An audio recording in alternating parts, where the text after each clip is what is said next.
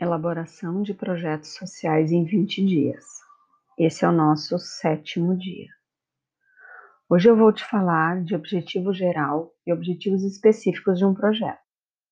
Lembrando que estamos falando todo o tempo de projetos sociais e não de um projeto acadêmico. Por que eu trago essa diferenciação? Porque em um projeto acadêmico Objetivos geral e específicos são definidos de forma diferente. Os objetivos específicos, por exemplo, são muitos e eles se misturam aos resultados esperados. Em um projeto social, o objetivo geral é a afirmação que demonstra a mudança mais profunda que o projeto pretende alcançar, a médio e longo prazo. É tudo com que eu contribuo para, por exemplo, contribuir para a inclusão social.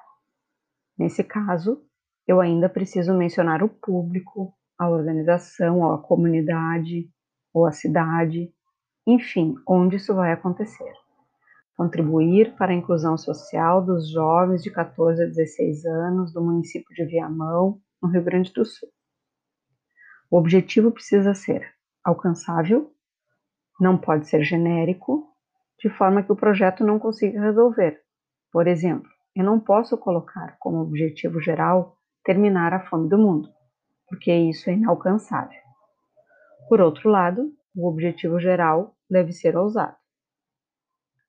O objetivo específico é aquilo que eu me proponho a fazer para modificar as situações problemas identificadas. São as estratégias, as soluções que eu escolhi e que serão utilizadas para que o objetivo geral seja alcançado. O alcance dos objetivos específicos me mostra o êxito do projeto. Podemos ter vários objetivos específicos para chegar a um objetivo geral, mas no marco lógico, cada objetivo específico terá seus resultados correspondentes e suas atividades específicas. Por isso, a sugestão é de um menor número possível de objetivos específicos. Um ou dois no máximo, senão o projeto ficará muito complexo.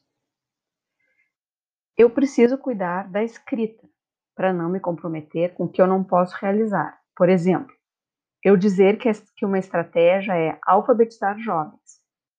Nesse caso, eu quase garanto que vou, não considero que pode haver jovens que talvez eu não consiga, o que pode ser negativo para o projeto. A estratégia escrita de outra forma é realizar curso de alfabetização para jovens. Nesse caso, eu posso garantir, pois só depende de mim.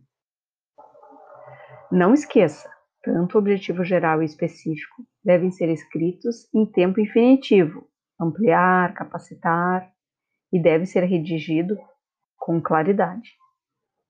Alguns financiadores exigem que eu coloque a meta no objetivo específico, por exemplo, realizar curso para 400 jovens moradores do bairro X da cidade Y. Agora que você já sabe sobre objetivo geral e específico, vamos para a parte prática. Lembre-se, papel e lápis na mão para fazer anotações. Se você já tem um projeto, analise os objetivos gerais e específicos. Eles estão adequados? Precisam ser melhorados? Reescritos? Se você está elaborando um projeto novo, elabore seus objetivos gerais e específicos. A frase que finaliza o dia de hoje é: O sucesso nasce do querer da, de, da determinação e da persistência em se chegar a um objetivo. Mesmo não atingindo o alvo, quem busca e vence obstáculos, no mínimo fará coisas admiráveis. José de Alencar. Eu te espero amanhã.